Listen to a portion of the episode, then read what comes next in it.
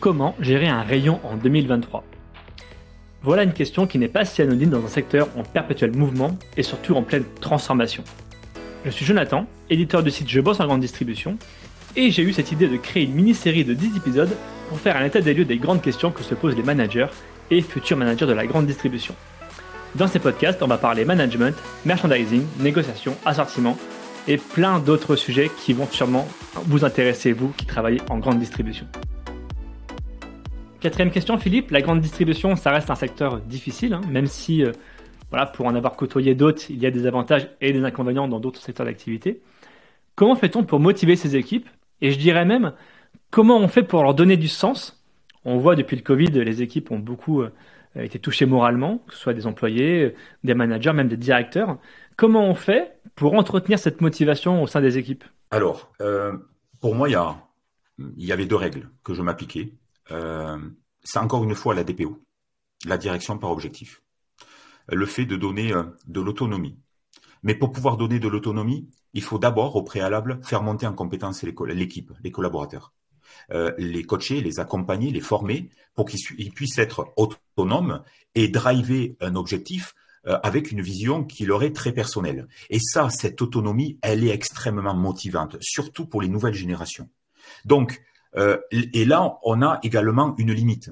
C'est-à-dire que il faut au préalable identifier quel est, quel est ou quels sont les facteurs de motivation euh, de l'individu, car chacun est animé par des facteurs qui lui sont propres. Certains privilégieront le bien-être, la bonne ambiance dans l'équipe. D'autres privilégieront exclusivement euh, la rémunération. Euh, d'autres privilégieront euh, la reconnaissance, l'évolution.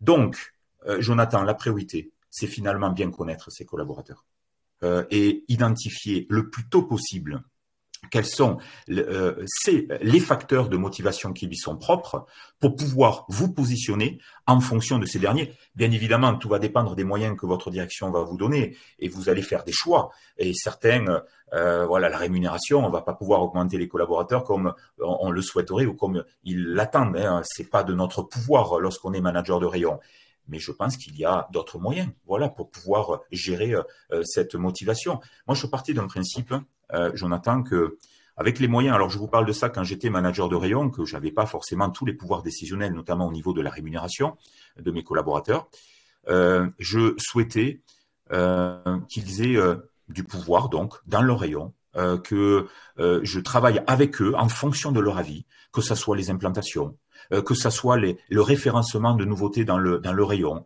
euh, que ça soit euh, de travailler peut-être différemment des actions promotionnelles dans des lieux bien spécifiques, le fait de défendre une allée centrale auprès de la direction dans le cadre d'une opération en laquelle mon équipe croyait et, je n'avais pas l'entrée de magasin par exemple sur les dernières années. Donc ça, l'écoute, l'échange, intégrer, montrer à l'équipe que on prend en compte leur avis et leur position.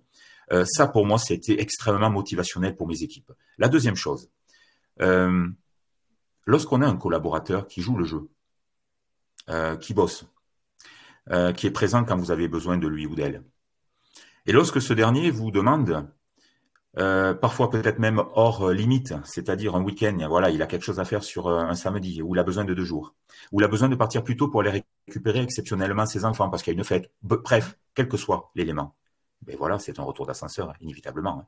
C'est là où on a les moyens, nous, managers, euh, pour pouvoir travailler une organisation propre à notre service euh, euh, et, faire en sorte de lâcher notre collaborateur plus tôt ou d'accorder un week-end, à condition qu'il y ait quand même de l'équité. Hein, J'insiste bien sur l'équité à l'échelle de l'équipe.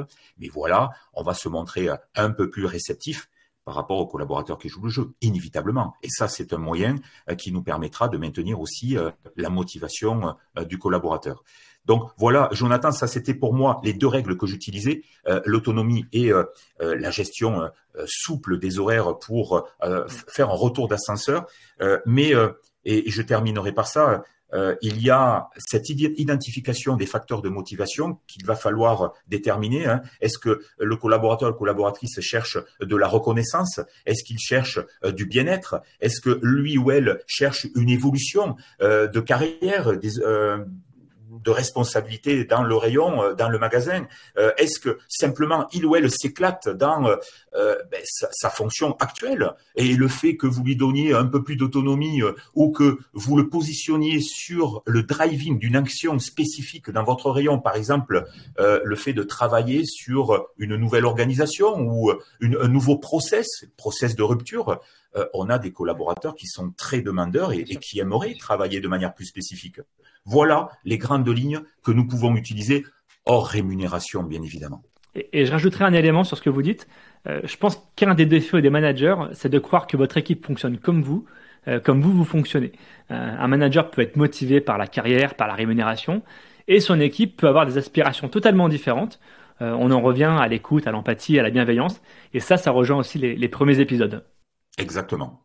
Exactement, c'est cette écoute, cette connaissance que l'on a de son équipe, euh, ce temps qu'on doit passer euh, au contact d'elle, que ça soit le temps euh, professionnel, formel, dans le rayon, en réunion, ou un temps informel à la pause café, à la, à la salle de pause, ou des échanges informels que l'on peut avoir avec le ou la collaboratrice. Oui, c'est très très important pour bien connaître son équipe. Alors j'ai une question qu'on me pose souvent. un manager doit-il prendre sa pause avec ses équipes? Moi, personnellement, en tant que lorsque j'étais euh, chef de secteur, notamment, euh, cela ne me posait aucun problème que les managers de rayon euh, aillent en salle de pause avec les équipes et partagent ce moment, qui peut être un moment de convivialité avec les équipes. Au contraire, moi, je trouve qu'il y a des liens qui peuvent se créer aussi à ce moment-là. donc, il n'est pas contraint d'y aller tout le temps, bien sûr. et je, je n'ai jamais imposé aussi à un manager d'aller passer ce temps de pause avec son équipe. Mais je ne pouvais que qu'inciter les managers à multiplier euh, euh, ce, temps partagé non formel avec les équipes. Oui, et, voyez, Jonathan, il y a, des moments qui peuvent être très sympas. On fait, on fête l'anniversaire. Euh, on amène un gâteau, on s'associe euh, à l'anniversaire de un tel ou une telle, euh, on fait la même chose pour le sien et on, amène quelque chose à grignoter et on passe un petit moment dans le sourire, dans la convivialité, dans la bonne humeur. et mais ça, ça crée des liens inévitablement, ça crée de la solidarité. Et lorsqu'on a un collaborateur qui est absent, lorsqu'on demande de la polyvalence qui peut poser problème, cette polyvalence, elle va se faire plus naturellement. Alors il y aura toujours quelques grincements dedans, inévitablement. Mais si on crée cette bonne ambiance, cette communication, cette collégialité, euh, ça va forcément alimenter la performance du rayon. Alors, merci pour cette réponse euh, transparente.